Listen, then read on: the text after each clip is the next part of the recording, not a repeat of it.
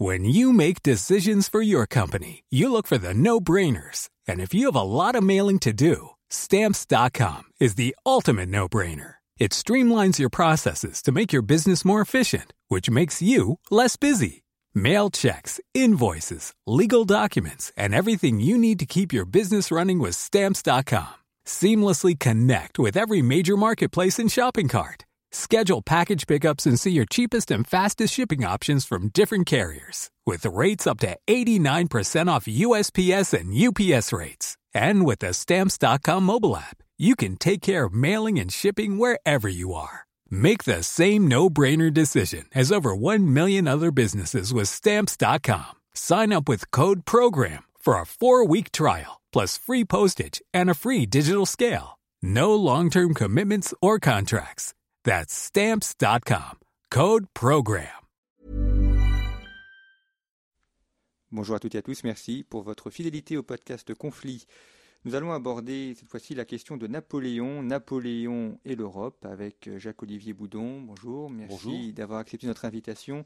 Vous êtes professeur d'histoire à l'Université Paris-Sorbonne, également président de l'Institut Napoléon. Et puis, euh, vous avez publié plusieurs ouvrages à, Napoléon et à, l'Empire. un, un, classique euh, régulièrement réédité, l'histoire du consulat et de l'Empire, qui vient d'être réédité chez Tempus en 2016. Et puis un ouvrage récent, L'Empire des polices, comment Napoléon faisait régner l'ordre, chez Vuibert, paru en cette année 2017. Alors, Napoléon on le connaît évidemment pour euh, le rôle qu'il a joué en, France et la manière dont il a euh, organisé euh, l'Empire français, mais c'est également une grande figure européenne, une grande figure de l'Europe. Il a aussi cherché à, construire l'espace européen, ne serait-ce que par les conquêtes. Est-ce qu'il y a chez Napoléon un, projet européen particulier ou est-ce que les, choses se sont faites de manière empirique au gré des guerres, des conquêtes et des personnes qu'il a placées sur les différents trônes en Europe? Alors Napoléon n'a pas a, priori un projet euh, préétabli de construction de l'Europe, mais il façonne cette Europe au fur et à mesure des conquêtes et il finira par euh, expliquer, notamment à Sainte-Hélène, que sa construction de l'Europe répondait à un projet euh, préétabli. Donc il fait croire à la fin de sa vie que ce qu'il a construit était en fait le résultat d'une idée qu'il aurait eue.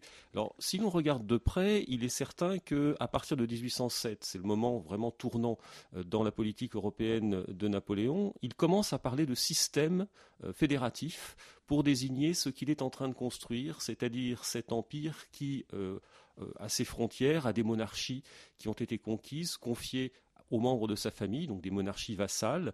Il, euh, explique aussi que les alliances qu'il a construites, notamment avec l'Espagne ou avec la Russie, puisqu'en 1807, on est au moment de la paix de Tilsit et donc de la conclusion de l'alliance avec la Russie, il explique que tout cela répond un programme euh, visant à fédérer en fait une Europe euh, sous l'égide de la France. Alors c'est évidemment une Europe euh, napoléonienne, c'est-à-dire c'est pas du tout une Europe fédérale, ça n'est pas une Europe qui serait attentive à la liberté des peuples, mais c'est en même temps une Europe qui s'inscrit dans l'héritage de la Révolution française qui prône une certaine unification sur le plan juridique, avec en particulier l'instauration de constitutions, la mise en place euh, du Code civil sur l'ensemble de ces territoires, qui prend d'ailleurs le nom de Code Napoléon. Donc on ne peut on ne peut pas considérer qu'il n'y ait aucune idée européenne.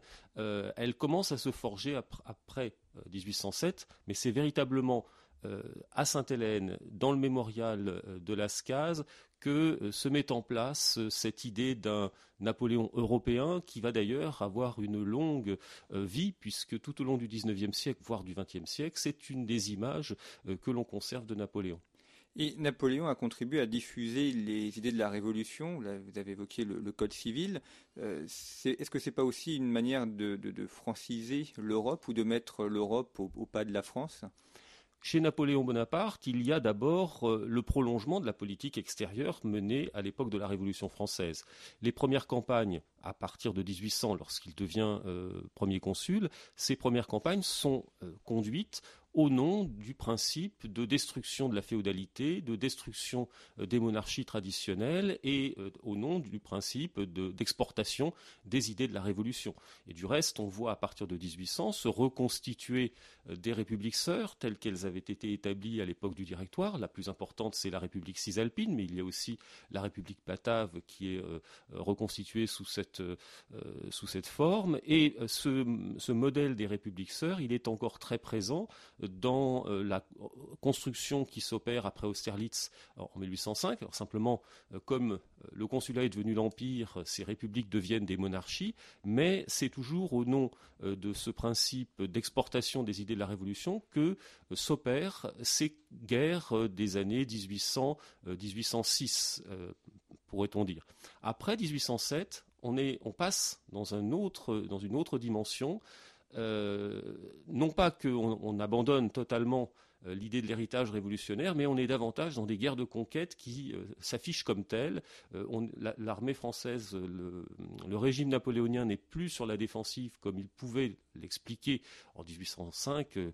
on peut considérer que ce sont les Européens qui attaquent Napoléon, l'Autriche et la Russie. On peut aussi rappeler que euh, si cette attaque s'opère en 1805, c'est parce que l'Angleterre, euh, qui est menacée directement par le projet de débarquement, a euh, suscité une coalition. Donc évidemment, c'est un peu rapide de dire que la France est sur la défensive, mais c'est ainsi que c'est présenté à l'opinion publique, et c'est ce qui permet de justifier des guerres qui ne doivent pas apparaître comme des guerres de conquête, mais comme des guerres de libération, des guerres idéologiques. Parce que Napoléon a, besoin de la guerre pour survivre. Est-ce qu'on a un homme qui gagne beaucoup de batailles, qui gagne des batailles mais qui ne gagne pas la guerre finalement Et la paix d'Amiens a été très fragile. Euh, est-ce que la guerre est une nécessité pour le régime de, Napoléon? La particularité du régime de euh, Napoléon Bonaparte, c'est que le chef d'État est en même temps le chef des armées. Ce n'est pas c'est pas exceptionnel, mais euh, dans les régimes modernes, ça l'est tout de même assez. Il a besoin de victoire pour consolider son pouvoir.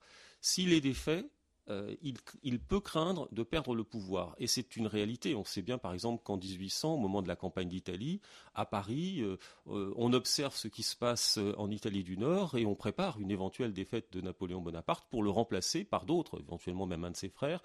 Donc il y a ce souci chez Napoléon d'être toujours victorieux. Et il, dans un premier temps, il répond à des attaques de ceux qui en Europe considèrent que la France euh, révolutionnaire doit être abattue, parce qu'il faut quand même se rappeler que les Européens, depuis 1792, n'ont qu'une obsession, c'est d'en finir avec la France de la Révolution, parce que au-delà des conquêtes que la France opère, euh, la France diffuse euh, des idées qui leur apparaissent complètement néfastes. Et cette idée, cette, cette mise en avant d'une idéologie contre-révolutionnaire, elle explique aussi la permanence de ces guerres entre 1792 et 1815, car en 1815, quand la guerre reprend, c'est encore et toujours au nom de euh, cette pensée contre-révolutionnaire. Il faut abattre la France de la Révolution. Il, diffuse l'idée de la Révolution, vous le dites, en, Europe. Est-ce qu'il a des, appuis ou des, relais euh, dans les pays européens On pense à l'Italie, à l'Allemagne. Est-ce qu'il y a des, personnes qui accueillent ces idées aussi avec, euh, avec joie et qui ont la volonté de les reprendre, des intellectuels, des écrivains? Il trouve à peu près dans tous les pays des relais sous la forme de ce qu'on appelait à l'époque de la Révolution les Jacobins. Il y a eu des Jacobins euh, dans l'Empire d'Autriche, il y en a eu en Italie, en Allemagne. Ces hommes qui sont, en fait, quand on parle de Jacobins, ce sont des libéraux qui sont euh, qui adhèrent au, principe de 1789 et qui, euh, à l'époque de la Révolution, donc, ont appuyé la construction des, républiques sœurs et sous l'Empire vont faire de même, c'est-à-dire en fait servir euh, de, de, relais. Ils sont administrateurs, ils, sont, ils, occupent les emplois nouveaux qui sont créés par ces nouvelles administrations qui se mettent en place. Ils soutiennent donc Napoléon. On les pourrait les considérer comme des collaborateurs à certains égards, euh, mais vraiment au nom de la défense des principes de 89, euh, euh, un signe qui ne trompe pas, beaucoup de ces hommes, de ces ralliés, figurent dans les loges maçonniques, qui sont un des moyens, un des vecteurs aussi de la diffusion des idées des Lumières. Dans certains pays, la franc-maçonnerie était interdite. Lorsque les Français arrivent, ces loges peuvent s'installer, et on sait que ces loges ont servi de lieu de, de cohabitation d'échanges entre les élites françaises à la fois les officiers de l'armée d'occupation, mais aussi les administrateurs qu'on envoie de, Paris, et les élites locales. Et puis, il y, a, ce système Napoléon qui est créé, le système napoléonien, où il place ses frères, euh, les membres de sa famille, Murat. Euh, c'est une manière aussi de créer une Europe à son image et de mieux la contrôler L'Europe napoléonienne, avec euh, les, monarchies confiées à ses frères, euh, s'inscrit évidemment dans l'héritage de l'Ancien Régime. Il s'agit de construire euh, une dynastie une dynastie qui doit dominer l'Europe, comme les Habsbourg, comme les Bourbons, ont une époque, ou encore au, début du XIXe siècle, marqué de leur empreinte l'Europe.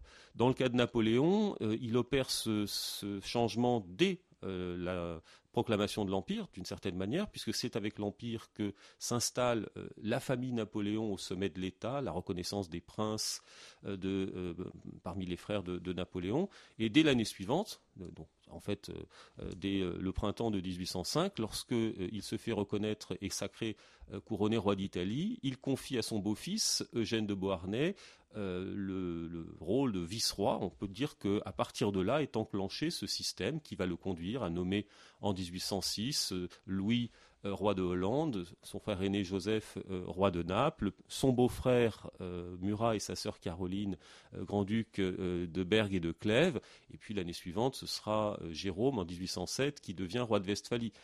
sans parler d'Elisa, duchesse de, Luc et de Piombino. donc, en, effet, les territoires conquis, ces monarchies vassales, passent entre les mains des membres de la famille de Napoléon, à une exception près, c'est celle de Lucien, euh, le rebelle en quelque sorte, qu'il avait beaucoup aidé au moment du coup d'État du 18 Brumaire, mais qui s'est fâché avec euh, Napoléon et qui est parti en quelque sorte en exil à Rome. il y a une, ambiguïté ou un paradoxe chez Napoléon, c'est qu'il est euh, à la fois celui qui porte les idées de la Révolution, et en même temps, il, rétablit aussi un ordre assez traditionnel, vous l'avez dit, l'histoire des monarchies. Il, épouse aussi une princesse autrichienne, donc il se replace dans la continuité des rois de France. Euh, tout en adhérant aux idées révolutionnaires, un élément qui est parfois un peu difficile à, maîtriser, c'est deux contraires. Il restaure incontestablement la monarchie, hein. quand, il, fonde l'Empire en, 1804, c'est une nouvelle monarchie, mais ce n'est pas exactement la monarchie d'Ancien Régime. Il s'en rapproche euh, et il en copie euh, les, modèles. Quand il rétablit une cour, par exemple, qui est une cour fastueuse, euh, il se place dans le prolongement de la monarchie euh, des Bourbons. Mais en même temps, cette cour n'a rien à voir avec celle des Bourbons. C'est une cour qui est beaucoup plus politique, qui est formée non pas de courtisans venant de toute la France pour faire allégeance au roi, euh, et que le roi attire à lui parce que c'est un moyen aussi euh, de ne pas, euh, ne pas voir se construire d'opposition, la cour de Napoléon, c'est essentiellement une cour administrative, c'est-à-dire formée des hauts fonctionnaires de l'État, une cour qui s'ouvre à l'Europe avec les, les, diplomates, une cour très militarisée à certains égards, et une cour qui sert de vitrine au régime de Napoléon, ce qui est tout à fait différent de ce que pouvaient être les autres cours européennes. Mais c'est un, fait qu'on euh, est bien dans l'héritage de euh, la monarchie, parce que Napoléon estime au début du XIXe siècle que seule la monarchie euh, peut être un régime viable dans une Europe monarchique. Vous avez évoqué également le, tournant de 1807, donc la, mise en place du, blocus européen. là aussi, il y, a, y, a, la volonté de créer un ordre continental face à cette Angleterre, cette puissance thalassocratique. Et à partir de là, c'est une course en avant. Napoléon est sans arrêt obligé de, partir en guerre pour maintenir un blocus que les, États ne respectent pas. Oui, 1806-1807 euh, marque incontestablement un tournant. Jusque-là, on est dans la configuration que l'on a expliquée, de construction d'un empire euh, qui s'appuie sur des monarchies euh, vassales. À partir de 1806, donc novembre 1806, Napoléon décrète le blocus des îles britanniques. En réalité, il n'a aucun moyen, il n'a pas les moyens, euh, il n'a pas la flotte nécessaire pour aller bloquer les côtes euh, anglaises, mais il peut fermer les ports de l'Empire pas tellement les ports français qui l'étaient déjà, qui étaient déjà sous blocus de la flotte britannique, mais les ports du reste de l'Europe. Et dès lors, son obsession sera d'intégrer le plus grand nombre de pays à façade maritime dans son dispositif de guerre économique contre l'Angleterre. Alors cela se traduit par exemple dès 1807, lors de la paix avec euh, la Russie, l'un des, euh, programmes euh, du traité de Tilsit, c'est d'entraîner la Russie dans la guerre économique contre l'Angleterre, puisque la Russie s'engage à euh, fermer euh, ses frontières aux produits anglais et elle va même plus loin puisque elle va euh, s'engager aussi, par exemple quand elle fait la conquête de la Finlande, elle, entraîne la Finlande d'une part et la Suède d'autre part parce que la Finlande appartenait à la Suède dans le blocus continental. Donc par des effets dérivés, Napoléon y parvient et de son propre fait, il va avoir une double politique politique de conquête ce qui, est, nouveau parce que jusqu'à présent, les conquêtes qu'il a accomplies étaient toujours euh, faites à l'issue de guerres euh, déclenchées par d'autres. Mais avec la euh, guerre d'Espagne en fin 1807-1808, avec la guerre d'Espagne, on est dans un autre projet. C'est la décision de s'emparer d'un pays, voire de deux, avec le Portugal, pour imposer le blocus au sud de l'Europe, puisque c'est par la péninsule ibérique que continue à transiter une partie des produits anglais. Et puis l'autre axe de sa politique, c'est de se défaire finalement de euh, ces monarchies vassales qui fonctionnent plus ou moins bien euh, et de euh, parachever finalement la construction d'un empire intégralement sous son contrôle, qui le conduit euh, dès 1808 euh, à s'emparer de la, euh, de la, Toscane, par exemple, en 1809 des États pontificaux, d'annexer la Hollande en 1810 et d'accroître le territoire de l'Empire en direction de l'Allemagne du Nord ce qui nous donne cette construction d'un empire très étiré de Hambourg jusqu'à Rome, qui correspond à sa volonté de contrôler, le maximum de côtes.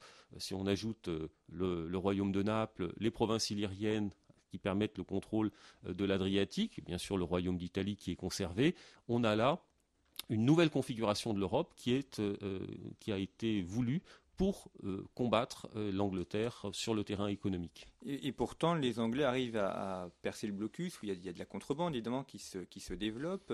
Euh, du côté anglais, là, est-ce qu'on y a des accords tacites ou en sous-main avec les, les, États pour contourner ou modifier également l'étiquetage des produits pour les faire passer comme euh, portugais alors qu'en fait ils viennent euh, de Londres Alors l'Angleterre est, menacée évidemment par ce blocus continental et euh, son commerce en, pâtit, mais elle va trouver plusieurs remèdes en quelque sorte pour pallier cette, cette difficulté. le premier, c'est de trouver d'autres débouchés classiques euh, en économie, c'est-à-dire que euh, les Anglais dominent les mers, euh, dominent le monde. L'Europe est aux mains de Napoléon, mais les Anglais sont partout présents dans le reste du monde et ils vont en quelque sorte dévier leur, leur flux économique, notamment vers les Amériques et en particulier vers l'Amérique du Sud. C'est un des effets de la guerre d'Espagne que d'ouvrir les colonies portugaise, donc le Brésil et espagnol d'Amérique du Sud, aux produits anglais. Euh, l'exclusive qui prévalait jusqu'alors euh, explose et l'Angleterre peut s'ouvrir de nouveaux marchés. Par ailleurs, elle va également euh, commercer davantage avec, avec l'Asie. Et puis pour ce qui est de l'Europe, d'abord les frontières n'ont jamais été complètement étanches. On peut faire passer des produits soit par la contrebande, notamment à partir des îles que contrôlent les Anglais, l'île de Malte, euh, en Méditerranée, l'île d'Heligoland euh, au large du, Danemark, euh, mais on peut aussi faire passer des produits par l'Est, par l'Empire ottoman, par l'Autriche, des produits qui ensuite entrent plus ou moins sous forme de, contrebande en Europe. C'est d'ailleurs pour cette raison que Napoléon va par exemple annexer euh, une partie, enfin le, Simplon, euh, parce que la République du Valais, pour, euh, contrebalancer ces, démarches et ces, flux qui viennent de, par la terre en fait. Et, euh, alors, comment fait Napoléon pour, pour conquérir autant de territoires? Parce qu'il faut une puissance militaire importante. Est-ce qu'il y a, bon, il a un côté assez génial, évidemment, dans sa manière de, penser des armées, mais en termes de, matériel, en termes d'hommes, euh, est-ce que la, France avait réellement une puissance euh, si importante qu'elle arrivait à, à, gagner toutes ces batailles et à contrôler un territoire aussi important?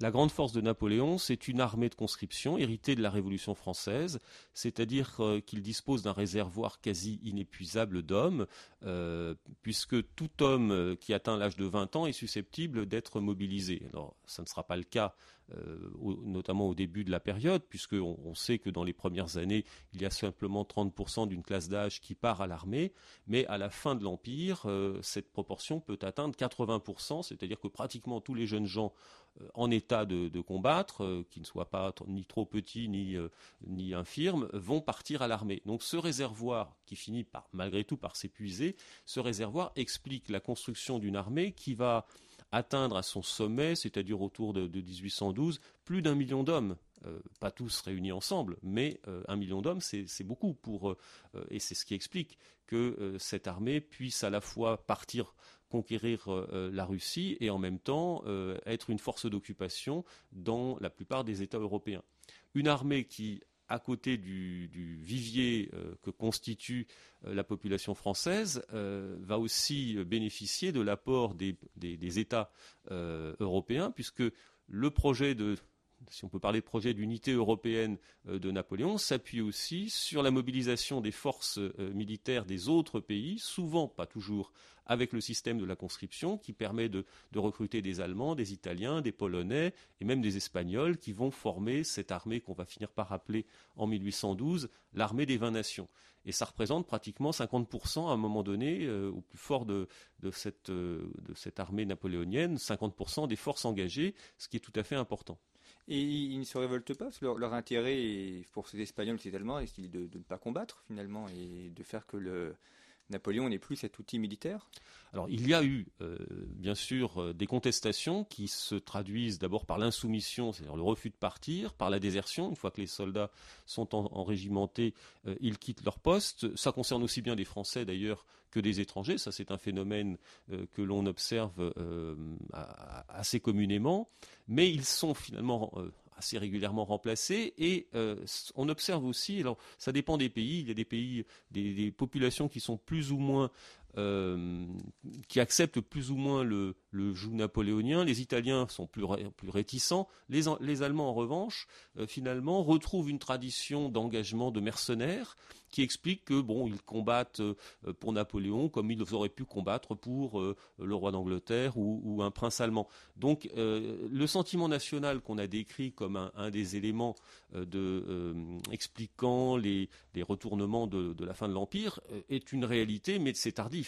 C'est à partir de surtout 1813. Auparavant, on voit des hommes qui peuvent d'ailleurs combattre pour les uns pour les autres. C'est assez frappant quand on observe le, phénomène des prisonniers de guerre, euh, qui sont plusieurs dizaines de milliers, qu'on retourne. Euh, la France va employer des Allemands, des, Italiens, euh, comme dans, des légions qui sont créées pour cela, mais c'est vrai aussi des autres pays. On va voir par exemple des soldats français qui sont employés dans les armées espagnoles, par exemple, à partir de 1808 vous évoquiez, Jacques-Olivier Boudon, la question du, sentiment national. C'est aussi un élément important de, Napoléon, ce qu'il a contribué à, diffuser en, Europe. Euh, sentiment national diffusé en, Allemagne, en, Italie, en, Espagne. Est-ce qui n'est pas aussi à l'origine de la création des États-nations tels qu'on les a connus au XIXe siècle alors, il suscite par euh, ses conquêtes un rejet incontestablement dans un certain nombre de pays.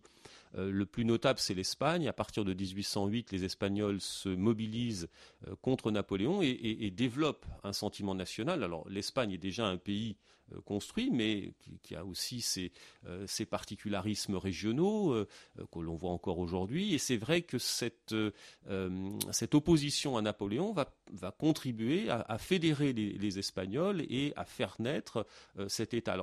Un État-nation qui, au 19e, pour euh, l'Espagne, euh, aura du mal à, se stabiliser. Dans les autres pays, le mouvement est également euh, évident il est souvent complexe. Si on prend le cas de l'Italie, euh, en Italie, le mouvement unitaire euh, part d'abord euh, des, Jacobins qui auraient souhaité que Bonaparte, au moment de la campagne d'Italie de 1796-97, favorise l'unité italienne. Ils vont pousser ce projet encore sous l'Empire, projet qui est du reste repris par le beau-frère de Napoléon, Murat, roi de Naples, qui va s'emparer de cette idée unitaire et c'est lui qui va essayer finalement de fédérer ces anciens Jacobins italiens autour de lui pour favoriser l'unité italienne. Donc le sentiment est bien présent, euh, on, le voit s'amorcer, euh, pas forcément toujours contre Napoléon, mais en, parallèle finalement à, ces guerres d'occupation et de conquête. En Allemagne, c'est la même chose. on peut considérer que en Allemagne, les les, élites ont cherché à, ressouder euh, une nation allemande, d'ailleurs qui, euh, qui, déborde le cadre de l'Allemagne strictement stricto sensu, puisqu'elle concerne aussi l'Autriche, euh, un sentiment donc national qui n'est pas partagé par tout, par tous les, représentants euh, des, États. Certains craignent qu'en suscitant euh, des révoltes, euh, on introduise finalement la révolution dans le pays et donc il va falloir attendre encore quelques années. C'est vraiment en 1813 que qu'explose cette idée d'une Allemagne qui peut se mobiliser contre Napoléon. Encore faut-il nuancer l'image d'une Allemagne qui serait tout entière euh, levé contre Napoléon, là ça relève aussi d'un mythe euh, que euh, les Allemands, et en particulier les Prussiens, ont développé après 1813 pour expliquer a posteriori que l'unité allemande démarrerait en quelque sorte dans la lutte contre l'armée de Napoléon. Parce qu'il y a les célèbres discours de Fichte à la nation allemande qui prononce à ce moment-là, qui un petit peu le, père fondateur du, nationalisme allemand et du pan-germanisme euh, qui arrive après le, 19e siècle. Tout à fait. Il, y a un, discours intellectuel, euh, il y a des initiatives prises notamment euh, par les Prussiens après 1806. la défaite de Jena est un choc pour la Prusse et les efforts de régénération du pays qui sont enclenchés après 1806 sont, tout à fait réels et la fondation de l'université de, Berlin, dont Fichte est un des professeurs, illustre cette volonté de préparer la revanche en, quelque sorte sur le plan militaire avec des réformes euh, qui sont conduites alors, mais aussi sur le plan intellectuel en donnant aux, Prussiens d'abord et aux Allemands ensuite un, corpus idéologique pour justifier cette, reprise de la guerre et cette volonté d'en finir avec la France de Napoléon qui du fait arrivera 70 euh, ans plus tard quasiment. Euh, la Prusse vainquant euh, Napoléon III, cette fois-ci le, neveu. De fait, la Prusse qui, à l'époque napoléonienne, apparaît comme l'un des États les plus puissants de la région, va s'imposer au, fil des, décennies comme l'élément moteur de, de l'unification allemande. Et de ce point de vue-là, c'est vrai que son son alliance avec la Russie à partir de 1813 euh, l'a fait comme alliance qui avait déjà été construite en, 1806, mais l'a fait basculer dans ce, dans ce rôle euh, de moteur de l'unité allemande. On évoquait effectivement la, montée de la Prusse. Il y a un autre État qui, lui, semble en revanche sur la pente plutôt descendante, c'est l'Empire euh, d'Autriche. Alors il y a, l'alliance avec la France, mais les Autrichiens jouent un rôle moins moteur peut-être dans l'opposition à Napoléon. Ils semblent dépassé par la Prusse, euh, euh, un État qui est fragile aussi euh, de par son, son immensité. Est-ce que l'Autriche était encore à cette époque-là le, grand empire qu'on avait connu encore 30 ou 40 ans avant?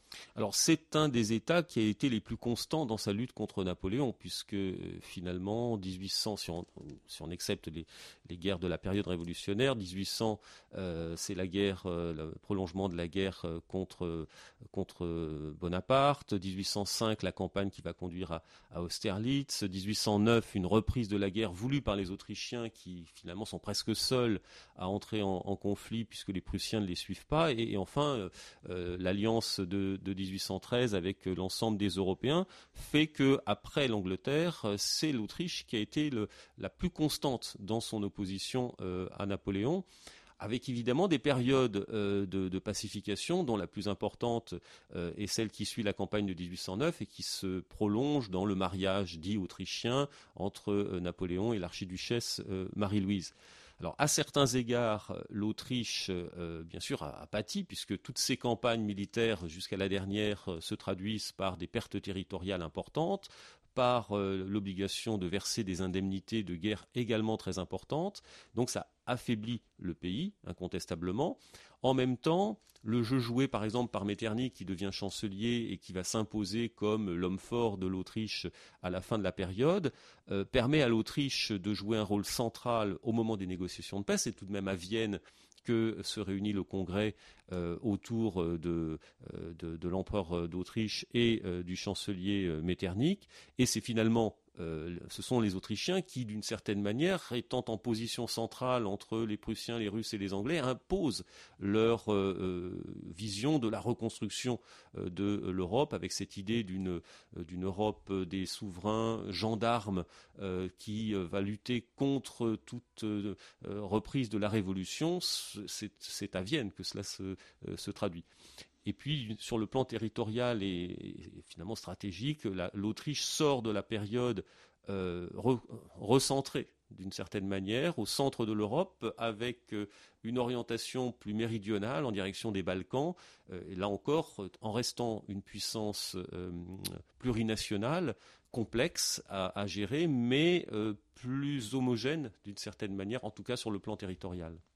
L'autre ou un des autres euh, grands États, c'est la Russie. Euh, est-ce que d'une certaine manière, la, période napoléonienne ne fait pas rentrer la Russie dans, l'Europe euh, Cette fois, elle a toujours été un petit peu à l'extérieur? Bon, Pierre le Grand a, essayé, certes, mais là, elle, y entre de plein pied de par les guerres. Puis Napoléon a même longtemps espéré épouser la, sœur, la sœur du tsar, ce qui aurait fait une alliance euh, franco-russe euh, dire assez intéressante au niveau géopolitique. Euh, est-ce que donc qu'en dit de, cet État qui, ainsi semble entrer dans le concert européen? Alors la Russie est en effet la principale bénéficiaire des guerres de la Révolution et de l'Empire. D'abord parce que à l'époque de la Révolution, alors que Catherine II est très hostile à ce qui se passe à Paris, euh, sa principale préoccupation, c'est d'accroître son territoire. Et c'est euh, au début de la Révolution, il ne faut pas l'oublier, que euh, la Pologne finit d'être complètement dépecée au profit pour l'essentiel de, la Russie, même si la Prusse en, conserve une partie. par la suite, l'arrivée de la Russie dans les guerres napoléoniennes, c'est-à-dire à partir de 1798, pour des raisons cette fois-ci qui sont liées à la menace que font peser les Français sur l'Empire ottoman aux yeux des Russes leur chasse gardée, puisqu'ils ils visent évidemment toujours euh, les détroits, euh, Constantinople, et qu'ils ne souhaitent pas que les Français euh, s'imposent, viennent perturber un jeu qui, qu'ils pensent être le leur. Donc la Russie va incontestablement s'inviter dans les affaires européennes. Elle l'avait déjà fait avec la question polonaise, elle le fait encore davantage euh, au début du XIXe siècle, et euh, donc elle est présente bien sûr. Euh, les, dernières victoires, les dernières campagnes de la période sont menées en grande partie par des forces russes, parce que les Russes ont aussi une armée puissante, parce qu'Alexandre, après 1812, a décidé de, mettre un terme à la, à, la, puissance de Napoléon. Il en fait une question presque personnelle. Donc les Russes euh, vont être très présents surtout en 1814, mais il y a aussi euh, des raisons territoriales, c'est que euh, la, Russie, finalement, à l'issue des guerres de la Révolution et de l'Empire, s'est décalée, a, vu son centre de gravité se déplacer vers l'ouest, euh, la conquête de la Pologne euh, est parachevée en 1815 avec euh, l'attribution d'une grande partie de la Pologne prussienne, ce qui formait le duché de Varsovie, à la Russie, qui désormais est présente à Varsovie, ce qui n'était pas le cas avant. Il y a eu la conquête de la Finlande en 1809. Il y a la poussée vers les provinces roumaines également, qui font que la Russie est de plus en plus européenne en 1815. Et puis, euh, il y a sa participation à, Vienne. Et puis, effectivement, après, euh, euh, tout au long du, 19e siècle, le, rôle important qui est le sien. Et puis, peut-être dernier état, si on fait ce petit panorama des, États européens contre Napoléon, l'Angleterre, on l'a un peu évoqué avec la question du blocus. Mais est-ce que l'opposition à Napoléon était inscrite finalement dans une logique historique de l'opposition séculaire entre la France et l'Angleterre, est-ce qu'il n'aurait pas pu y avoir euh, un accord ou une entente entre ces deux pays et, pourquoi pas bâtir un ordre européen autour de, Londres et de Paris Alors cette euh, hostilité, cette opposition a, souvent été présentée comme euh, de nature idéologique. Des Anglais qui en 1793, luttant contre la France après l'exécution de Louis XVI, et donc avec une volonté d'en finir avec la la France révolutionnaire, évidemment, c'est beaucoup plus complexe. Les intérêts euh, économiques sont très importants euh, dès cette époque-là, et le fait que euh, la France apparaisse comme une menace euh, diffuse ses idées, notamment en direction du nord de l'Europe, euh, va contribuer à euh, cette opposition. Une opposition qui finalement se prolonge, surtout dès lors que la France occupe les provinces du nord, la Belgique, puis ensuite la Hollande. Pour les Anglais, c'est un casus belli sur lequel ils ne peuvent pas revenir. Et ce qui est d'ailleurs étonnant, c'est qu'en en 1802, au moment de la conclusion de la paix d'Amiens, euh, les Anglais ont accepté euh, cet état de fait, euh, qui, mais qui ne pouvait être que provisoire en réalité, puisque leur, volonté de, de ramener un, ordre européen fondé sur un équilibre des puissances est, est détruit très rapidement. L'Angleterre, qui d'une certaine manière est aussi un des grands bénéficiaires de la période de la Révolution et de l'Empire, sur le plan territorial, ça n'apparaît pas de façon euh, majeure, encore qu'elle conserve euh, certaines des conquêtes euh, de la période, les îles Ioniennes, Malte notamment.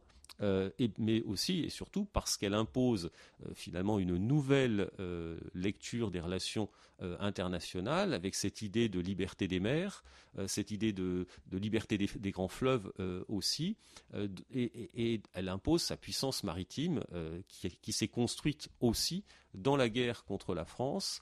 les deux marines, les deux flottes sont à peu près équivalentes à la fin du XVIIIe siècle. La disproportion est totale en 1815. Effectivement, la destruction de la flotte française est probablement euh, ce qui a le plus profité aux Anglais. bon, il y a évidemment Trafalgar, mais enfin, euh, déjà avant, euh, la, marine française était en, déclin. Elle était très affaiblie pendant la, Révolution française. L'affaiblissement se prolonge, notamment avec la défaite de Trafalgar, même s'il faut rappeler quand même que Napoléon a eu une politique de reconstruction de la flotte qui fait qu'en 1814, cette flotte peut tout de même aligner pas loin de 100 vaisseaux, ce qui n'est pas négligeable. Mais entre-temps, les Anglais, eux, ont euh, largement accru leur potentiel. D'abord parce qu'ils se sont emparés de nombreux vaisseaux euh, français, puis parce qu'ils ont mené une politique de construction également très importante. Alors, lorsque Napoléon est, vaincu euh, une première fois en 1814 et puis après en 1815, euh, son empire euh, disparaît très rapidement. On, a l'impression qu'on revient à l'ordre ancien, mais ce n'est pas tout à fait le cas parce qu'en réalité, ces, décennies de guerre ont, fortement marqué le continent. si on fait un, bilan de l'épisode napoléonien, qu'est-ce qu'il reste finalement de, cette aventure napoléonienne en Europe? Alors pour l'Europe, euh, d'abord il y a une reconfiguration qui est évidente. Euh, l'idée que le principe de la restauration s'impose en 1814 est une idée qui n'est que partiellement vraie. Quand on regarde de près ce qui s'y passe, bien sûr certaines monarchies sont restaurées, euh, le royaume d'Espagne, le royaume du Portugal, finalement le royaume de Naples après l'épisode Murat jusqu'en 1815, mais le royaume de Piémont-Sardaigne, mais de nombreux États ne, ne revoient pas le jour, ni la République de Venise, ni la République de Gênes sont reconstituées. Quand on regarde l'espace allemand des 350 États du Saint-Empire romain germanique, euh, on ne conserve finalement que 30 à 40 États qui vont se euh, fondre dans une confédération euh, germanique qui n'a rien à voir avec le Saint-Empire. Donc en termes de restauration, on peut dire aurait, on aurait fait mieux. Et, je ne parle pas de ce qui se passe au nord avec la constitution de, des, Pays-Bas qui, qui englobe la Belgique. Donc c'est une reconstitution, incontestablement, euh, qui, euh, qui change euh, l'image de l'Europe. une Europe qui apparemment se débarrasse de tout ce qui a trait à la Révolution française. Dans la plupart des pays, on va abolir les constitutions qui ont été adoptées pendant la période napoléonienne, on fait disparaître le Code Napoléon en réalité, on s'aperçoit très vite, et les mouvements révolutionnaires qui vont se développer à partir de la fin des années 1810, au début des années 1820, euh, on s'aperçoit que euh, cette idée euh, de constitution, ces idées libérales ont cheminé. C'est aussi une des conséquences de la période de la Révolution et de l'Empire qui contribue, même indirectement, à la construction d'une Europe libérale, constitutionnelle, au cours du XIXe siècle. Et est-ce que le, mouvement romantique, dans mouvement à la fois euh, littéraire, politique, artistique, n'est pas aussi un des, des, grandes œuvres euh, involontaires, mais euh, indirectes de, Napoléon? D'une certaine manière, oui, on peut considérer que les artistes qui arrivent à la, dans la, à la, plénitude de leur, de leur art dans les années 1820, début des années 1830, sont aussi des héritiers de cette période, dans la mesure où ils ont vécu partiellement, parce que souvent trop jeunes pour y participer pleinement, ils ont vécu euh, partiellement cette période qui reste une, épopée, euh, malgré tout ce que l'on peut dire en termes de, euh, de, bilan humain, par exemple, mais c'est une, une expérience qui est vécue a posteriori comme une épopée, et c'est ce qui explique finalement que, avec ce sentiment d'avoir manqué quelque chose, euh, ces, artistes euh, peut-être développent ce, regard sur l'histoire, ce regard sur le monde qui va se, traduire par le terme de romantique, mais qui est aussi une réaction par rapport à ces événements qu'ils n'ont pas directement vécus. Et puis, hum, terminons peut-être en, évoquant le, congrès de Vienne, on l'a un petit peu évoqué tout à l'heure, euh, qui clôture la période napoléonienne et la période révolutionnaire. Traditionnellement, dans l'histoire de l'Europe, on confie le traité de Westphalie comme ayant fondé un ordre européen. Le congrès de Vienne en, fonde un autre, euh, un ordre européen qui dure jusqu'à la Première Guerre mondiale, donc c'est un ordre qui a duré un siècle, ce concert des nations. Euh, à Vienne, est-ce qu'on on a là, on a évoqué Metternich, une volonté de revenir à ce qui se faisait avant la Révolution ou est-ce qu'on tient compte également des nouveautés de Napoléon, de la Révolution française, en essayant de fonder quelque chose de, nouveau?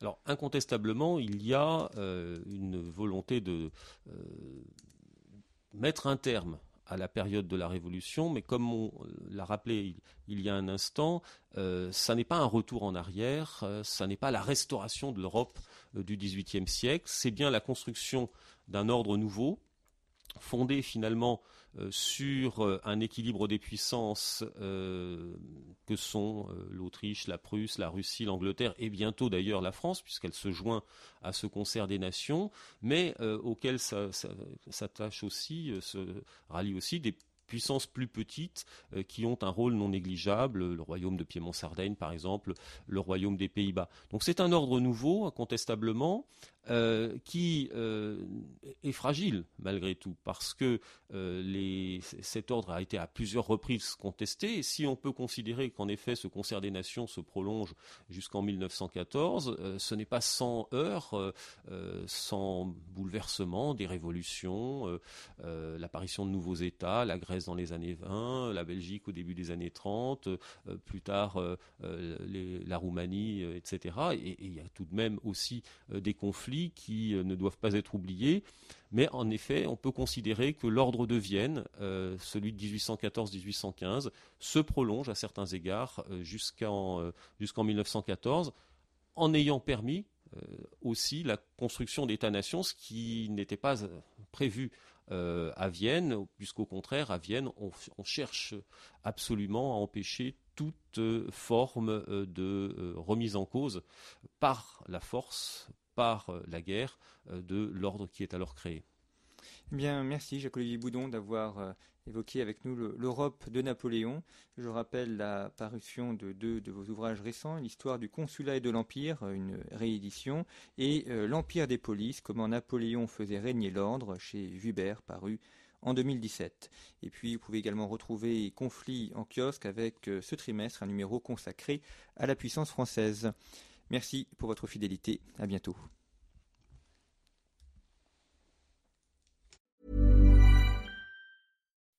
When you make decisions for your company, you look for the no-brainers. If you have a lot of mailing to do, stamps.com is the ultimate no-brainer. Use the stamps.com mobile app to mail everything you need to keep your business running with up to 89% off USPS and UPS. Make the same no-brainer decision as over 1 million other businesses with stamps.com. Use code program for a special offer. That's stamps.com, code program.